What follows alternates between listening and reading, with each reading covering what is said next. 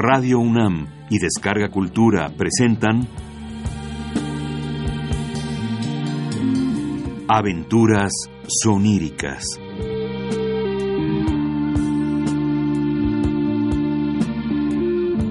Programa a cargo de Eduardo Ruiz Aviñón.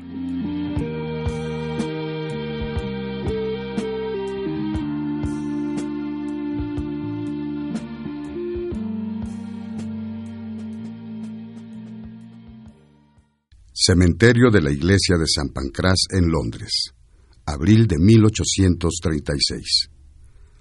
Tres días atrás ha muerto William Godwin, padre de Mary W. Shelley, y enterrado junto a su esposa, Mary Wollstonecraft, fallecida en 1797, año del nacimiento de Mary, quien ha llegado a la edad que su madre tenía al darla a luz.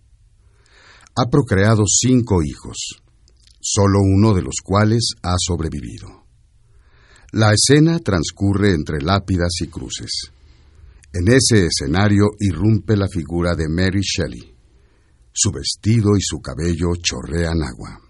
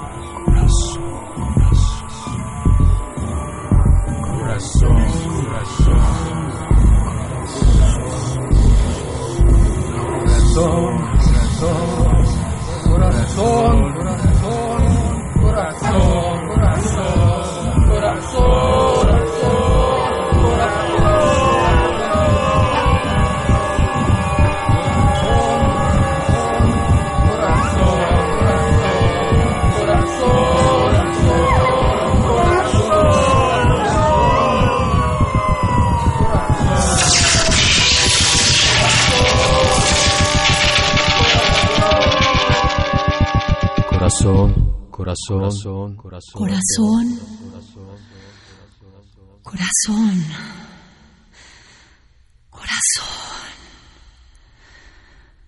corazón, corazón, corazón.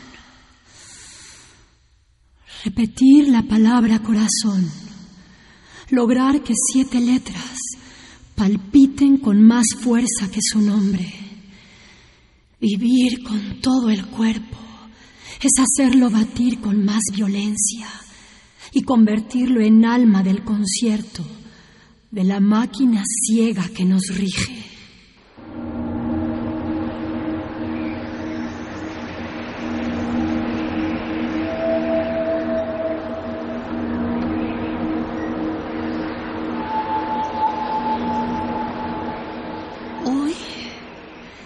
Hace tres noches con sus días que el cuerpo de mi padre dejó de caminar sobre la tierra.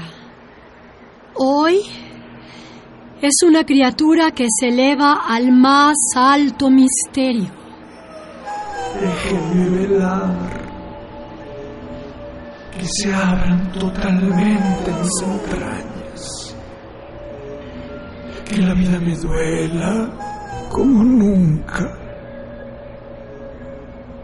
que el grito de mi carne sea como un sol nuevo que derrota a la muerte.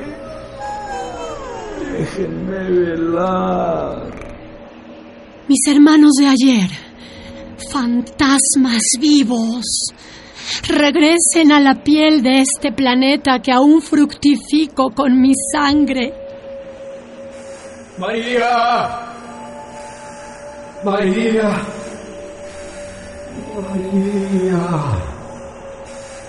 María,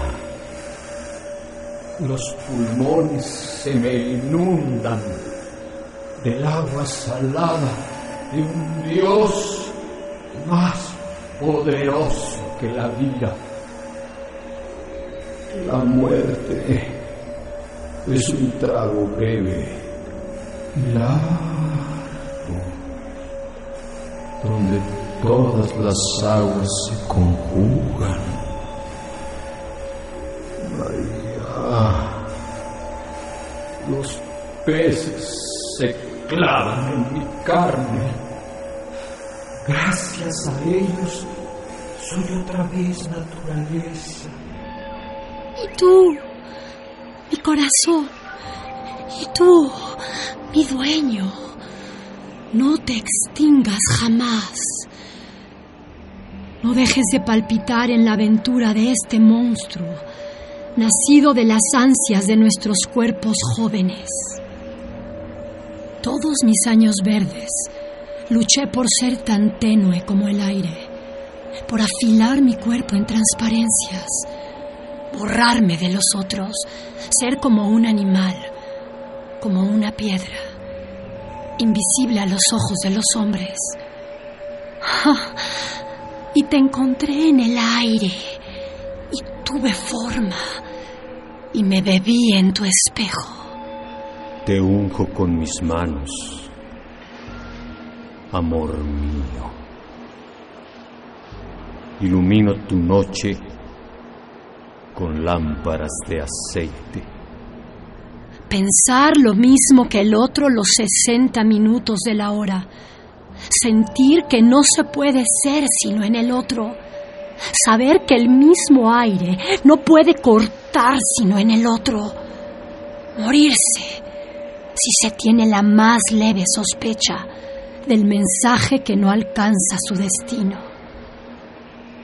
Era era el tiempo del hallazgo, de bautizar de nuevo la falange, el vello, la rodilla, de aspirar el perfume, que es la droga perfecta del adicto. Era el tiempo de las palabras en peligro, de pronunciarlas todas, del terror a que no pudieran decir todo. Era el tiempo de herir y recibir mayor número de heridas. Quien no vive este tiempo, nunca vive. Quien no lo vive, no asistirá al prodigio de la resurrección. Cinco veces dejaste tu semilla y la tierra se abrió para tragarla y vendarle los ojos. Madre, tengo frío. Sudan mis manos y mis pies. Arde mi boca. Pero tengo frío. Arden llamas azules en mis dedos. Corren hormigas rojas por mi vientre. Pero tengo frío. Me está comiendo el sol. Y tengo frío. Abrígame en tus brazos, madre, y guárdame de hielo, hielo. Ahora estoy sola. La sangre que se encendió junto a la mía fecunda el largo sueño de la muerte. ¿Para qué permanezco si estoy muerta? ¿Hacia dónde llevar este barco fantasma si todos los misterios que buscaba han sido finalmente revelados? ¿Cómo vivir la muerte de los míos sin sentirme atraída por la fuerza de su imán implacable?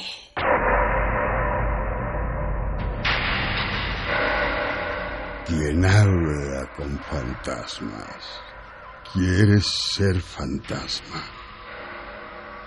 No hay que jugar con fuego. Se puede terminar por ser la llama. ¿A qué nos convocas? ¿Tú? ¿Eres realmente tú? Soy lo que quisiste que yo fuera. Seré lo que en mí encuentren las pesadillas futuras de tus semejantes. Sin embargo, hablas con una voz que he conocido desde siempre. Soy el verbo mal conjugado del aprendiz de Dios. Víctor. ¿Víctor? La criatura es superior a su creador. Nadie puede decir impunemente esas palabras. Víctor lleva en el nombre su destino, el victorioso, el que derrota a la ignorancia con la luz. ¿Acaso te pedí, mi hacedor, que a partir del barro me modelaras hombre? Solicité que me sacaras de la oscuridad. Tampoco pedí venir al mundo. Ocho meses navegué, ciega y sin nombre, en el vientre de mi madre.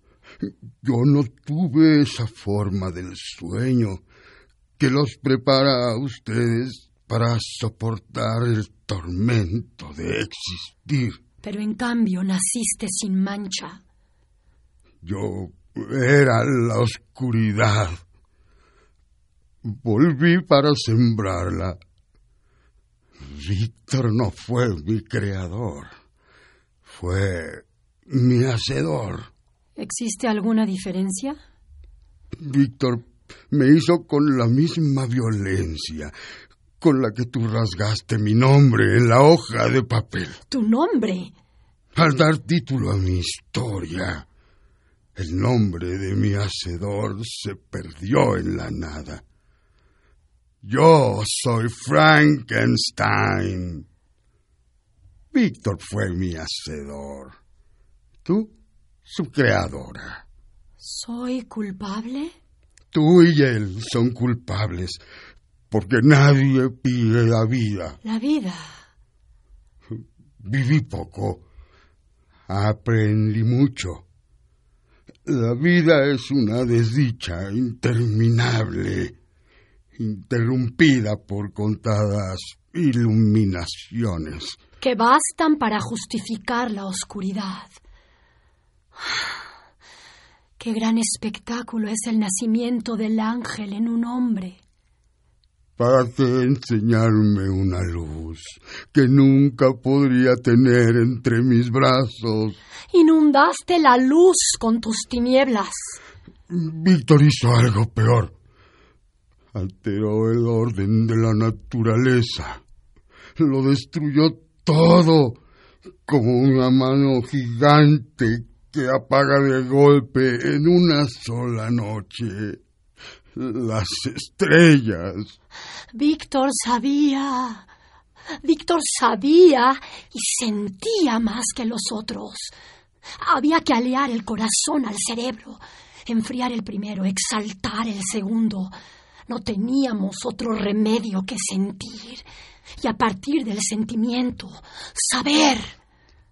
En su soberbia, Víctor me humilló como ningún otro dios a sus criaturas. Yo quería, como ellos, los hijos de la luz, tocar al otro. Quería usar estos labios para decir palabras de oro, capaces de conquistar a un solo ser o derribar imperios. Tuviste la oportunidad. Nací sin el derecho a entrar en el mundo. No tuve la belleza. La belleza. La belleza en los mortales es superflua y tiene plazo. Belleza es verdad. Verdad es belleza. Es todo cuanto podemos saber. Es todo lo que necesitamos saber. Mi corazón estaba destinado a convertirse en piedra, porque la belleza estaba tan lejos de mi alcance. La belleza que hace armónico al mundo, que lo sostiene cada día y le permite existir. No obstante la inacabable y creciente pesadilla que es tener que vivir después de la caída. Después de la caída. Sí, porque cada uno de mis miembros contaba la historia de sus dueños, sus pecados, sus atrocidades.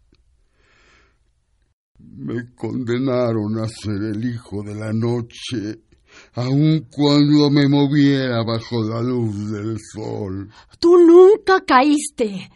Los elementos que te forman pertenecieron a cuerpos inertes.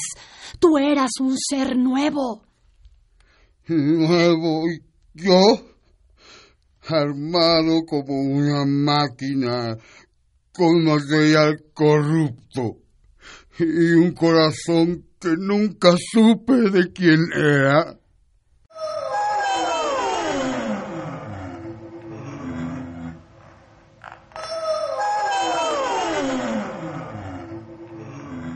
La palabra corazón, como aquella que designa al ángel, ha sido utilizada irresponsablemente. El monstruo eras tú, por ser mujer y atreverte a ser distinta. ¿Quién eres ahora? Tu voz es diferente. Me toca en otras partes. Confío en que los seres de mi propio sexo me perdonen si los trato como a criaturas racionales, en lugar de alabar sus gracias fascinantes y verlas como si estuvieran en un estado de perpetua niñez, incapaces de sostenerse en pie. ¿Madre? ¿Eres tú? ¿Madre? Te lo dije antes. Soy lo que necesitas que yo sea. Entonces puedo hablar contigo de otra forma.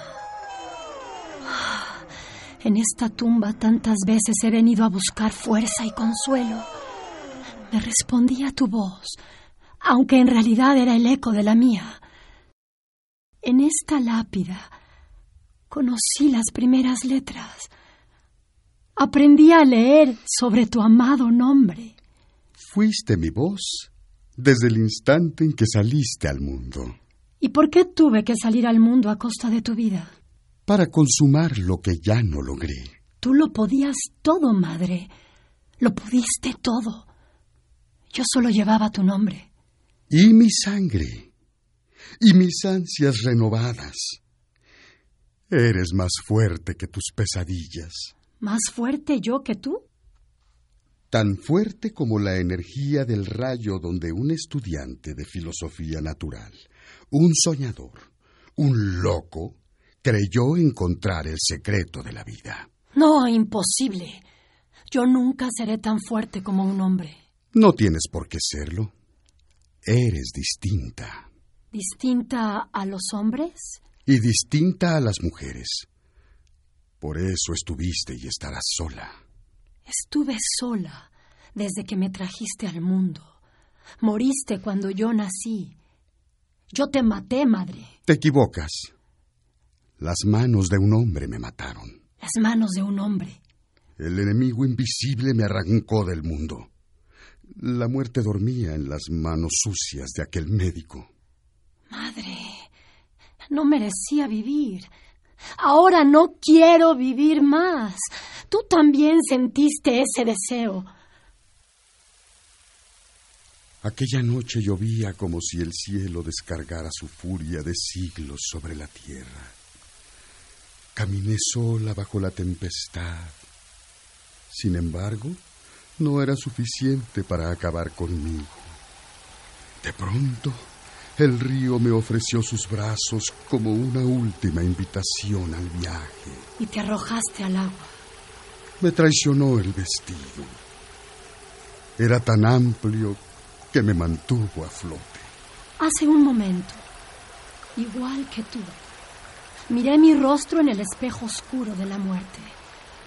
El agua penetraba mi cuerpo, hacía más pesada mi ropa, mi pelo. Era como si se sumara el peso de mis años al de todos mis muertos.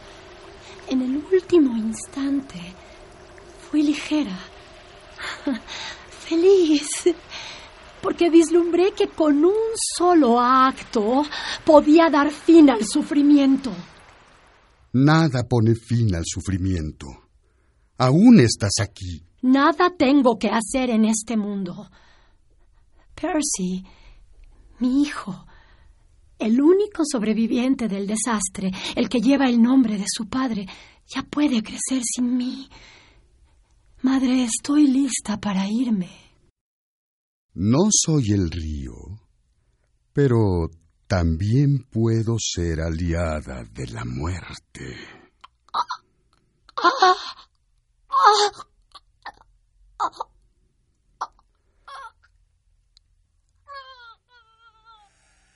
No. Tú no has ganado el derecho para irte. ¿También ese derecho se me niega? Te irás cuando sea necesario. Cuando el deber de existir y el deber hacia los otros se hayan consumado.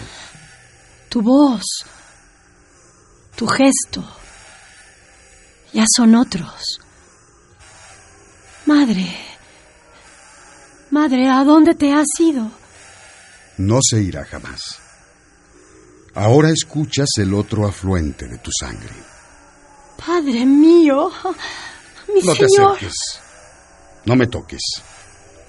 No soy más el que conociste, pero sí soy el que amaste, Si eres el que amé, ¿por qué no puedo tocarte? porque me he convertido en algo que está más allá de tu comprensión.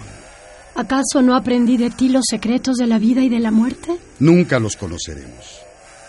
Lo importante es buscarlos. ¿Qué es verdad de lo que hablamos? ¿Qué de lo que me enseñaste has comprobado? Lo que ahora soy no puede responderte. Estás en el territorio de los que buscan. Yo en el dominio de los que han dejado de buscar. ¿Tienes miedo? No. Miedo no. Aquí la muerte es limpia, plateada, silenciosa. ¿No tienes miedo de la muerte? No, padre. Tuve mucho más miedo de la vida. Siempre distinta, siempre sola. La soledad es santa. ¿Acaso no fui para ti al mismo tiempo un padre y una madre?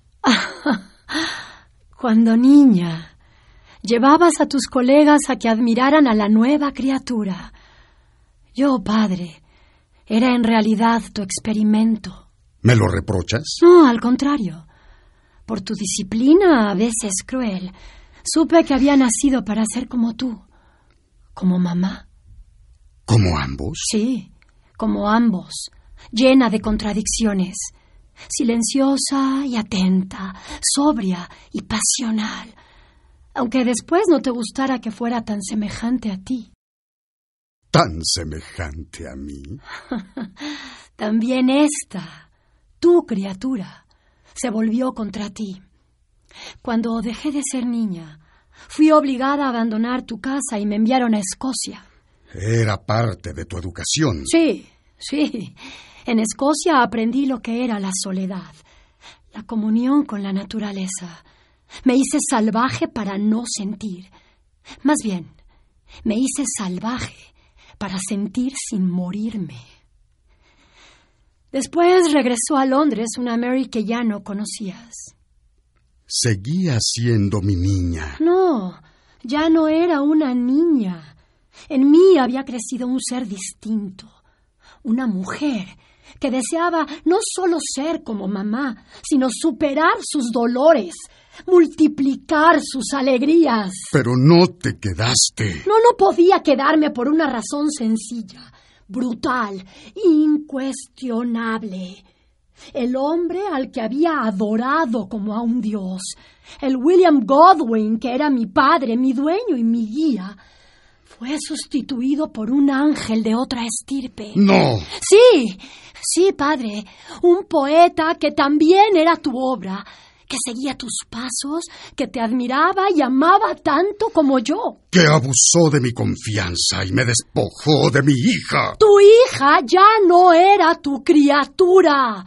Quería quemar sus propias alas, conocer todos los nombres de la llama, tal vez volar. No tuviste valor para hablarme de frente y preferiste huir. Hablarte de frente hubiera sido matarme para que continuaras vivo. No, preferí despertar el huracán y al abandonarte, abandonarme, al perderme, reencontrarme. Y dejar el dolor en tu lugar vacío.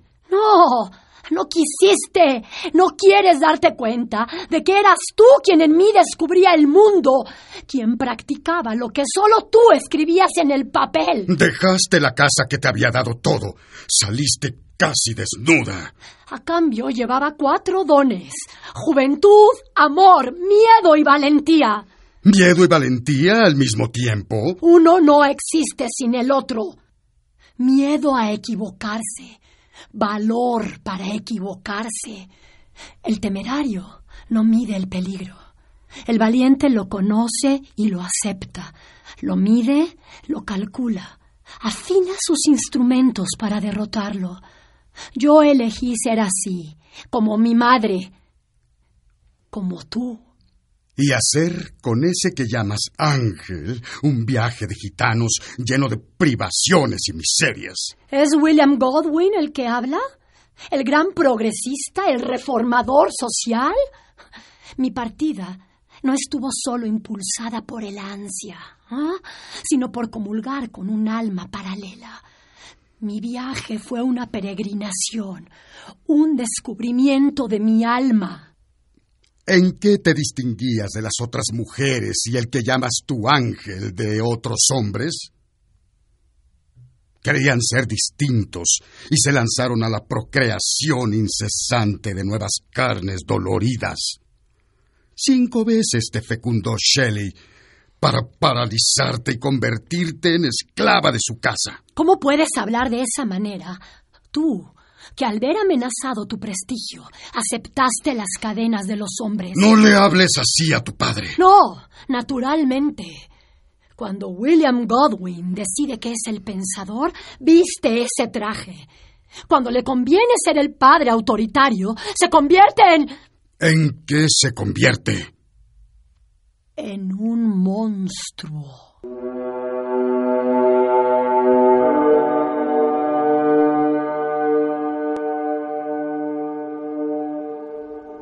El monstruo aparece solo cuando se le convoca. ¿No basta con el horror de existir? No estás preparada para ser un fantasma. Debes enfrentar otros nuevos. ¿Mayores que mis pesadillas? ¿Que mis desgarramientos? Debes vivir para enfrentar un monstruo más temible que el concebido por tu adolescencia. Este otro crecerá contigo, se acompañará. La mayor parte de las veces será invisible. Estará sin estar. Será aunque niegue su existencia. Saturno es el astro que lo rige. Su sabor es amargo, su olor violento. Sus plantas afines son la amapola, la mandrágora, el asfódelo. Todas ellas aturden y no dan fruto.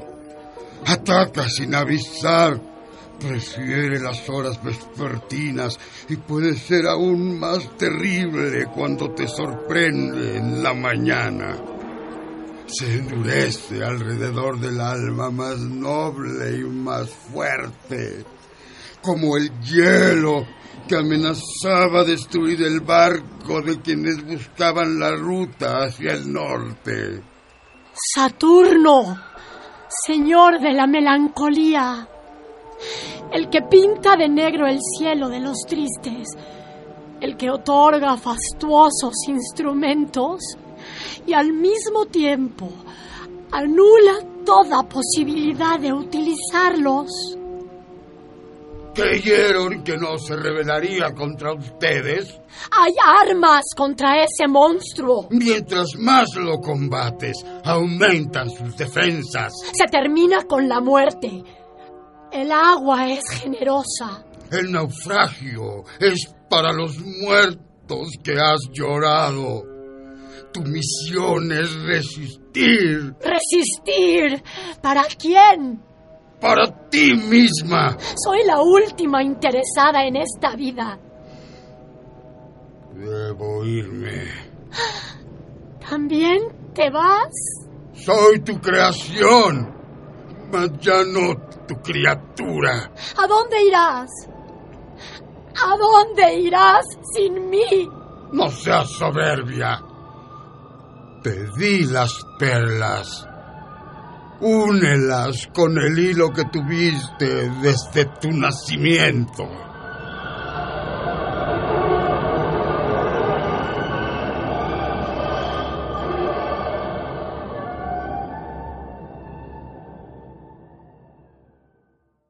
Hola, hermana.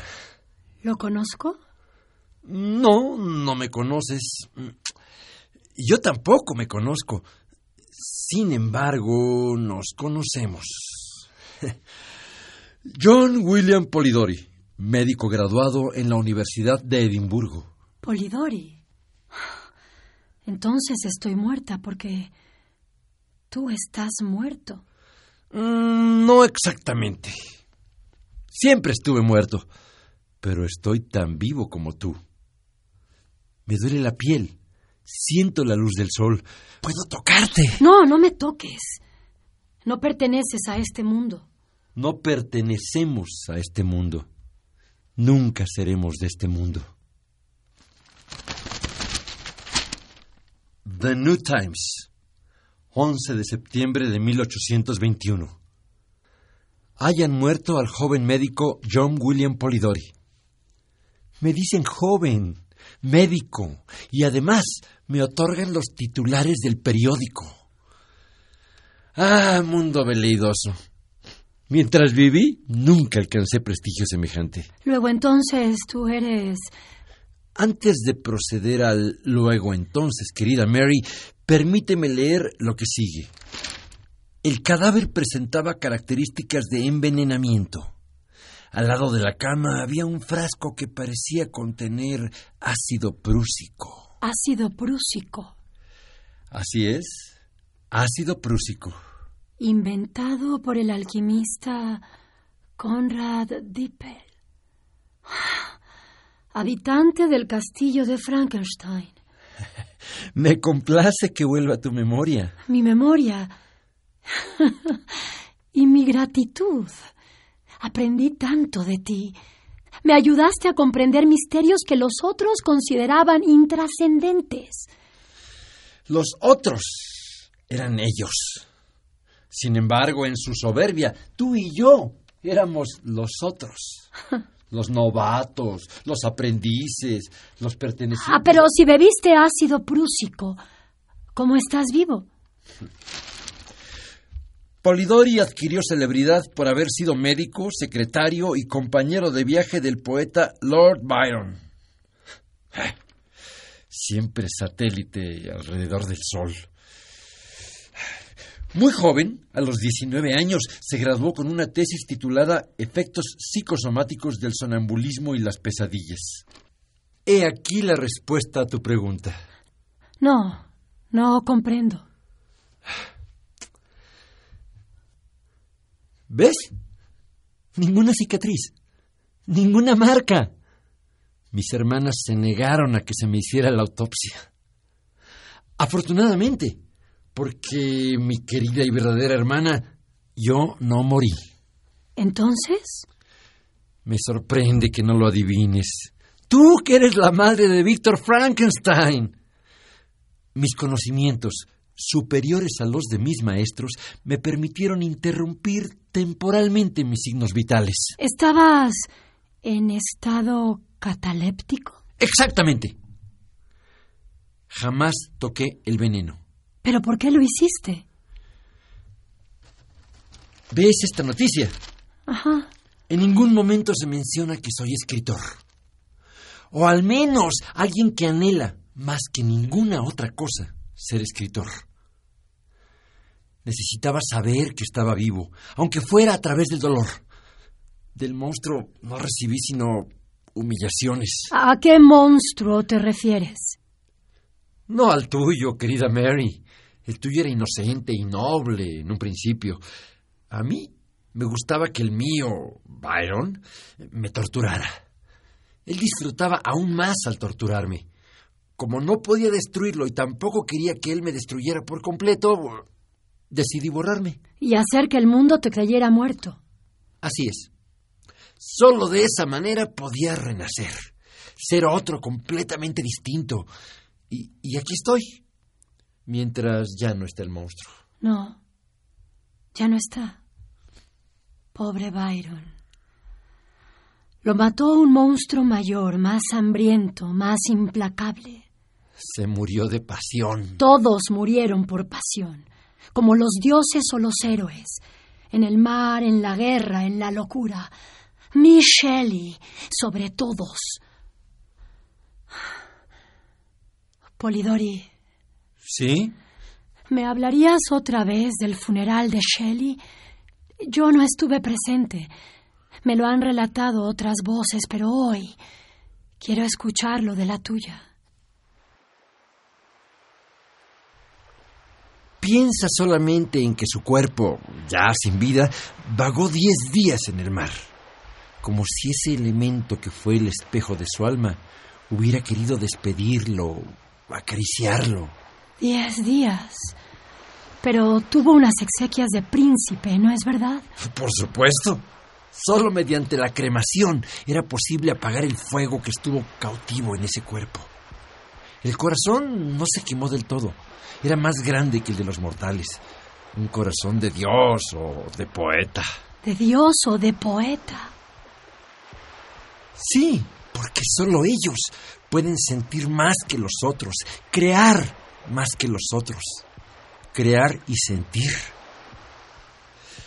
Su rostro y las partes de su cuerpo que no estaban protegidas por la ropa habían sido comidas por los peces.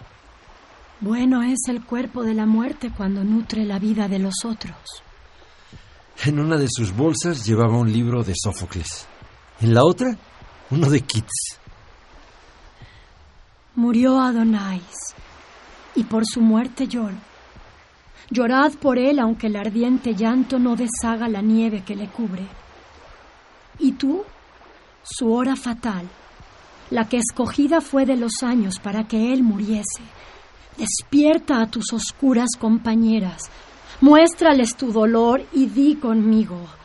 Murió, Murió Adonais, Adonais, y mientras, que el futuro al pasado no olvide, su su destino, y su y su fama, fama serán, serán eternamente, eternamente un eco y una, y una luz, luz para, los hombres. hombres. El cuerpo se quemaba lentamente, pero, pero por alguna misteriosa razón nada era doloroso. Olía el aire a sal, a incienso, a leña. Todos los niños de la aldea estaban ahí. Ángeles de una ceremonia irrepetible.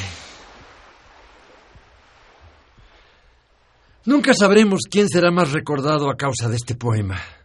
Si el que lo escribió o aquel a quien estuvo dedicado. Los dos, Polidori, ambos son grandes poetas, grandes hombres.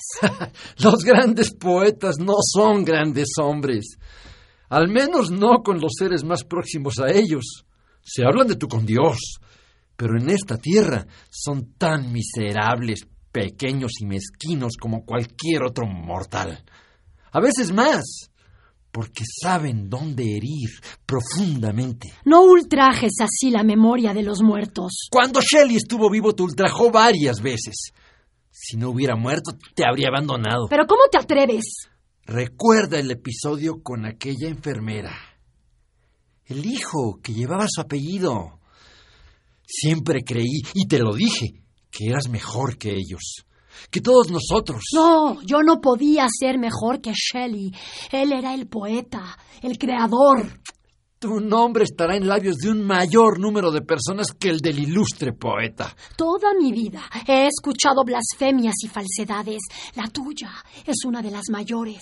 Te aseguro que tu nombre será más repetido que los versos de Child Harold, aunque habrá quienes tengan la osadía de llamarte autora menor y naturalmente esposa del gran Shelley. Tengo aquí algo que me permite adivinarlo. ¿Traes acaso una bola de cristal? Algo mejor que una bola de cristal. Frankenstein. La edición original, aquella en la que tu esposo no intervino. Aunque no hayas querido a Shiloh, él fue muy gentil al mejorar mi escritura. No, querida, prefiero el estilo directo y brutal de la primera. Ahí está tu espíritu indomable. Polly, ¿recuerdas aquel verano de la villa de Odati? El paisaje era tan bello, tan espejo de nuestra alma. No disfruto el paisaje. Prefiero entrar en otras formas de este mundo. Las venas azules que son el flujo de la vida y el sueño, ese hermano más suave de la muerte, ese tema obsesivo de mis ansias. Invocar a las fuerzas de los dioses, jugar a ser con ellos. No podíamos salir a volar cometas. Llovía como si no lo hubiera hecho en siglos. Solo nos quedaba la lectura. Que puede llegar a ser más peligrosa que las tormentas eléctricas. La de aquella noche era como un escenario vivo que imitaba nuestras pasiones desatadas. Pasiones desatadas. Sí, la tuya sí. A la desbocada yegua de Byron. El brutal impulso de mi Percy. Pero no la mía. Busco una pasión más contenida, más peligrosa, más difícil. Mary, Mary, Mary, la que solo escuchaba y callaba. La terrible inventora del inventor del monstruo. Frankenstein es una mujer.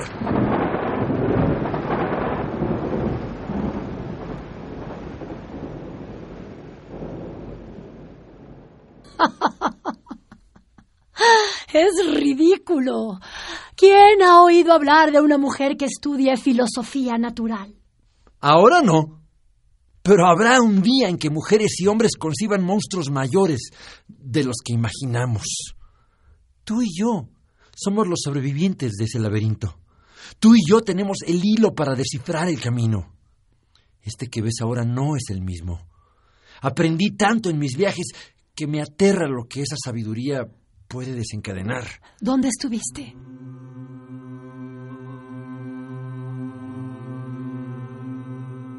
Primero en Italia, tierra de mis mayores. Después en Transilvania, donde Paracelso creó su homúnculo. En los monasterios asiáticos, donde la levitación es una forma de entrar en otra vida. Luego, en todas partes donde el conocimiento está reservado a unos cuantos iniciados. Existe un solo infierno, pero hay varios paraísos. ¿Es posible tal cosa? Byron decía que en mi equipaje había suficientes estimulantes para acabar con un ejército. Pero lo que entonces sabía no se compara con lo que ahora soy capaz de hacer. Fuiste más allá en tus investigaciones sobre el sueño. Llegué a donde nadie había llegado. Explorar regiones más misteriosas y desconocidas que las zonas polares. El paso al norte, el santo grial de los navegantes. La copa que yo buscaba era más preciosa porque contenía mayor número de misterios. Nada puede ser superior al grial. Nadie lo ha mirado, pues existe para que los hombres no dejen de soñar con los ojos abiertos. Así lo afirman los creyentes. Pero nosotros, Mary, los que nos atrevimos a alterar las leyes, ¿en qué ponemos la fe? ¿Dónde depositamos nuestras ansias, quienes podemos controlar la vida y la muerte? Nadie es capaz de hacerlo todavía. Ni siquiera... ¿Ni siquiera el hombre nacido de tu mejor pesadilla, mi niña genio? ¿Ni siquiera Víctor Frankenstein? Ni siquiera Víctor Frankenstein. Mary, tu loco sublime tenía razón. Cornelio Agripa llegó más lejos de lo que en este nuevo siglo suponemos. Yo puedo hacer lo que intentó Víctor. ¿Cómo? Puedo jugar a ser no solo el aprendiz, sino el corrector de Dios. ¡Hey! Víctor fue castigado por una soberbia semejante. Somos castigados desde el instante en que llegamos al mundo. Mary, soy capaz de controlar la vida. No, no, no sigas, te lo ruego. Con frecuencia retorna la pesadilla. Una noche de noviembre, aquel joven frente a un cuerpo al cual deseaba transmitir el secreto de la vida. Pero no dijiste el secreto. Al no revelarlo, amplificaste el misterio. Quise escribir una historia que hablara de los misteriosos temores de nuestra naturaleza, que conmoviera hasta el horror. Un horror que obligara al lector a sentir miedo de voltear la cabeza, que helara su sangre y acelerara los latidos de su corazón. Pero te quedaste a la mitad. Yo te leí entre líneas y traduje tu enigma. ¿Tradujiste mi enigma? Puedo matarte y, y después revivirte hacerte entrar en un estado de inercia, interrumpir tus procesos vitales y después, con un solo gesto, volverlos a animar. Electricidad. No, no olvides que hubo salvajes que experimentaron con miembros humanos. Electricidad. Hada del futuro. Fuerza que impulsará motores y fortunas y hará más miserables a los miserables rayo que conducirá las palabras de los hombres en el instante mismo en que se articulen. Pero yo no me valí de ella. ¿Cuál es entonces tu secreto? ¿Recuerdas aquellos fetos humanos en frascos de formol? No olvido el terror que provocaban en la servidumbre de Villa Diodati y en mí. E esos fetos, mmm, pequeñas vidas truncadas en el principio del difícil camino, lograron consumarse. ¿Qué horror estás diciendo? El descubrimiento de lo desconocido, la propia belleza, nos causan inicialmente horror. Mary, logré revivirlos. ¿Revivirlos? Mary, Mary, Paracelso iba por el camino adecuado. Pude traerlos nuevamente a la vida. Para decirlo con mejores palabras, logré crearlos.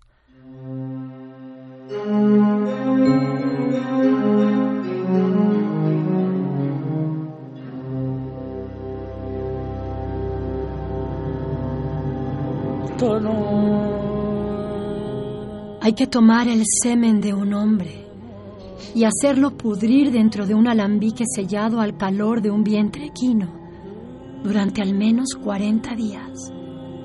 Pasado este periodo, se comenzará a ver algo que se mueve en la probeta. Algo parecido a un hombre pero transparente. Entonces, el pequeño ser se alimenta con el arcano de la sangre humana durante 40 semanas y se le verá convertirse en un verdadero niñito dotado de todos los miembros, como los nacidos conforme a la naturaleza, solo que mucho más pequeño. Ajá. Esa es la fórmula de Paracelso. Yo la trascendí. No resucité un hombre por intermedio de un orden superior o divino, como a Lázaro, sino logré la creación de un ser nuevo, de algo que intenta ser transformado en alguien. ¿Por qué Frankenstein no toma un solo cuerpo y lo reanima? ¿Por qué construye un ser que pretende ser superior a los existentes? ¿Por qué la anhelada simetría se transforma en abominación? Porque Víctor no era Dios. Nuestra obligación, como hijos de la luz, es corregir los errores de ese o eso que llamamos Dios. Cuando éramos jóvenes, nos sentimos no solo con el derecho, sino con la obligación de cuestionar a Dios. Debajo de nuestros anhelos estaba la pesadilla. El sueño de la razón produce monstruos y cada uno de nosotros es responsable del suyo. Nosotros creamos uno de mil cabezas, las mismas que otro monstruo echó por tierra. ¿Qué monstruo es capaz de hacer eso? Tiene nombre y fecha exacta. Nació el 14 de julio de 1789 en la Bastilla de París. Yo no fui parte de ese horror. Por supuesto que sí. ¿Y cómo? Si yo era entonces una niña sin entendimiento. Por pensar, por sentir, por ser diferente. ¿Por creer en el amor? ¿En la libertad? ¿En la justicia? Por eso encontré mi espejo en Shelley e hice mía su profesión de fe. Juro ser bueno, justo y libre, tanto como se halla en mis manos. Juro no hacerme cómplice, ni siquiera por mi silencio, de los egoístas y los poderosos. Juro consagrar mi vida a la belleza. No somos culpables de las atrocidades, pero sí somos sus criaturas. Libertad, igualdad, fraternidad, otra guillotina y nuevos verdugos vendrán a cortarle la cabeza a esas palabras que también habrán de gastarse. No. Creo firmemente en las palabras de mi padre. Lo que el corazón del hombre sueñe encontrará en su mano la fuerza para ser consumado. Días de mayor virtud y más amplia justicia descenderán sobre la tierra. Hablas de frenos, de atenuantes. Pero el hombre es más terrible que sus buenos deseos. ¿Qué haces con esos cuchillos? No temas, hermana, que este no es aún el tiempo de nuestros sucesores. Pero llegará y será terrible. Habrá monstruos más crueles que el tuyo y pagarán muy caro a aquellos que nos humillaron. No juegues con esas armas. No olvides que es el demonio quien las forja. Un demonio que arma al ángel de la justicia. ¿Sabes, Mary, que yo nunca he sido amado? En Villadiodati encontraste el momento para hacer tuyas las caricias de mujeres. No solo de mujeres, aunque de ellas es de quien quisiera recibir amor. Todas las caricias que he recibido han sido pagadas. ¿Lo oyes? Todas. Todo en esta vida se paga, inclusive el amor correspondido. No. Mírame bien. ¿Cómo me encuentras? Eres... Eres un hombre bello. Lo eras más entonces, en nuestros tiempos. Nuestros tiempos no fueron esos. Ahora somos los últimos sobrevivientes de un mundo que está muerto. Está muerto pero alimenta el presente. Deja que esos muertos vivan, pero en ti. Puedes volver a amar como amaste en tus años salvajes. Mary, ven conmigo, sé mi compañera. Tu hermana. Tu hermana sí. Tu compañera nunca. Mi corazón y mi piel se apagaron cuando el corazón y la piel de Shelley dejaron de arder en el planeta. Mary, Mary, te ofrezco algo que nadie más podrá ofrecerte. Algo superior a la inmortalidad. ¿Qué puede ser superior a la inmortalidad? No hagas preguntas elementales. Este es un arte mayor. ¿De qué hablas ahora? Los persas concibieron esta forma de adivinación tan sencilla como antigua, tan venerable como múltiple. La hidromancia, que te permite mirar el pasado y el futuro mediante el flujo y el reflujo del agua. ¿Puedes en verdad leer el agua? Yo solo no, pero venturosamente estás tú, Sibila, Sibila, hechicera, profetiza, los hombres son como los dioses, nacen y mueren sobre el pecho de una mujer. Acércate. Si bebes este filtro, estarás preparada para transformarte en lo que ninguno de tus sabios imaginó. No, no quiero tus drogas que embrutecen, paralizan y matan. Esta droga no te matará, Mary. Te hará un ser superior a los demás. Con la preparación adecuada, con los pases precisos, puedo convertirte en un ser que tenga el corazón de Shelley, la inspiración de Byron, la fuerza de tu madre, la inocencia de tus hijos, la inteligencia de tu padre. ¿Eres capaz de crear un ser así? Serás la primera de la raza futura. ¿Veré a mis seres queridos? ¿Volverán a vivir en mí? Serás ellos y mejor que ellos. Ahora bebe y espera.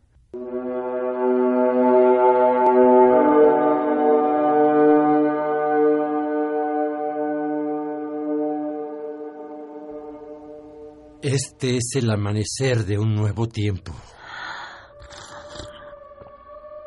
Puedes verlo, ¿verdad? ¿Te atreves a ver lo que otros han creído ver? Sí.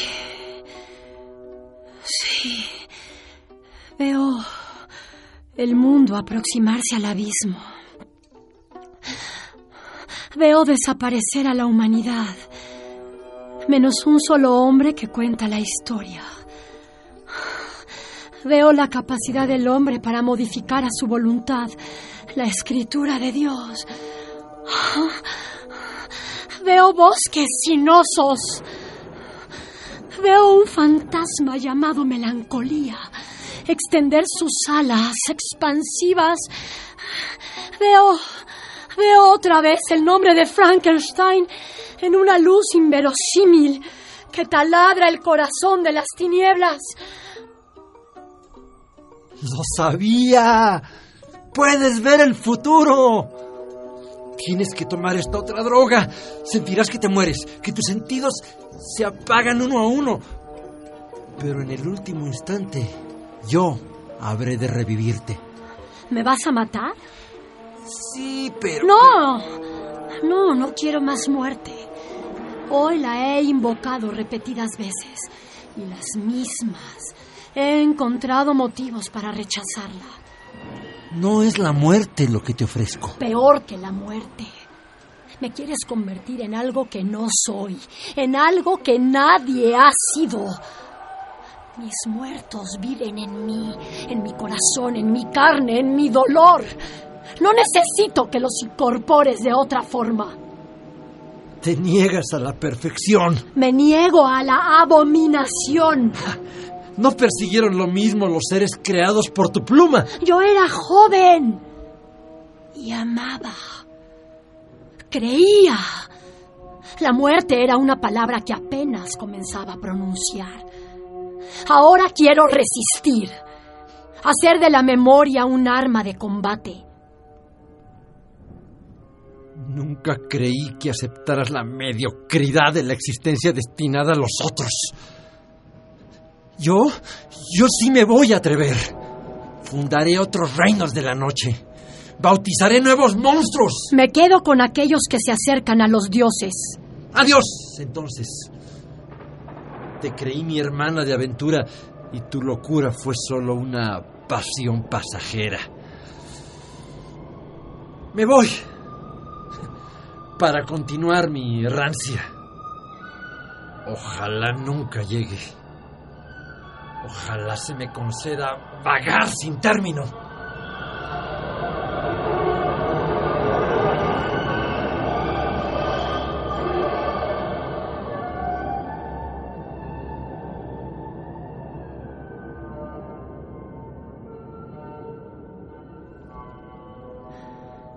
Sola otra vez. Pero conmigo. La sangre que se encendió junto a la mía fecunda el largo sueño de la muerte. ¿Para qué permanezco? He de vivir la muerte de los míos.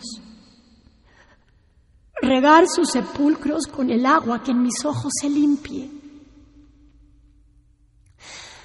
Hoy es el primer día de la vida de Mary Wollstonecraft Shelley, poderosa enemiga de la muerte.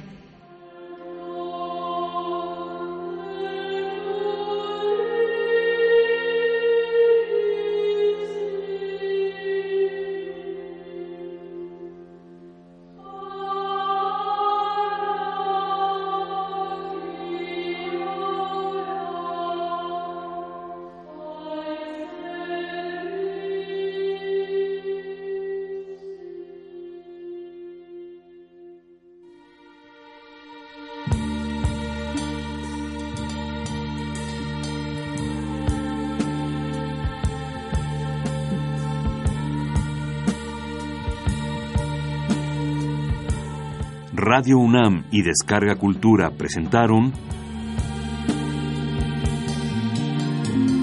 Aventuras soníricas.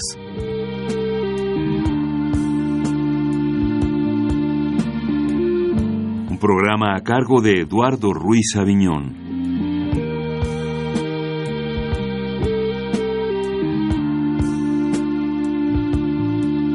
Escucharon Retrato de la joven monstruo Mary Shelley y compañía, original de Vicente Quirarte. Actuaron en este programa Gabriel Pingarrón, Elena de Aro y Javier Velasco.